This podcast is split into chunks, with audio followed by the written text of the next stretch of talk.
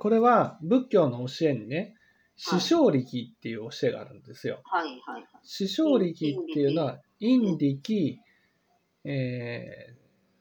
ー、再力、全有。力、資料力。このまず資料力っていうのは、まあ言ってみたらねうん、心の健康みたいな状態なわけ。はあは例えばその食事をしっかりとるとか、睡眠をしっかりとるとか。生活習慣を正すとか、その、やろうと思えば、いつでも自分が頑張れる状態に心を保っておくことを資料力っていうんです。はい。やっぱり何か、例えば人を幸せにしてあげようと思った時にね、その自分の心が病んでいたりとかね、自分の心が苦しんでいたりとかね、病気にかかっていたりすると頑張れないわけです。はい。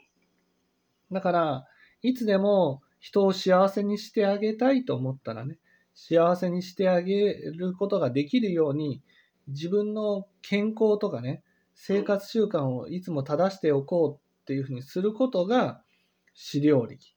はい。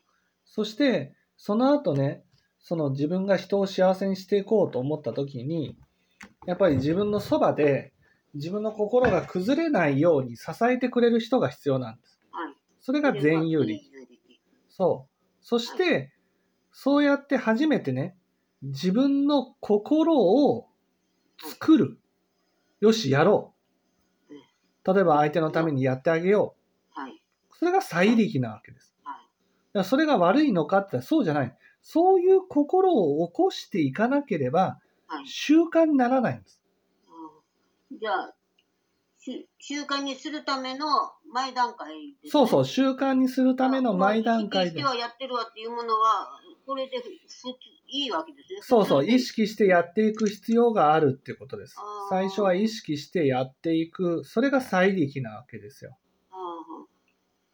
で、やがて意識しなくて自然にできるようになる。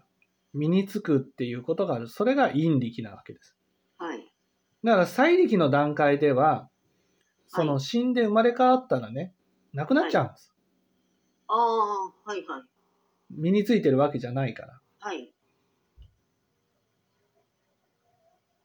だけど、はい陰力になった。陰力っていうのは意識しなくても自然にそういう気持ちになる。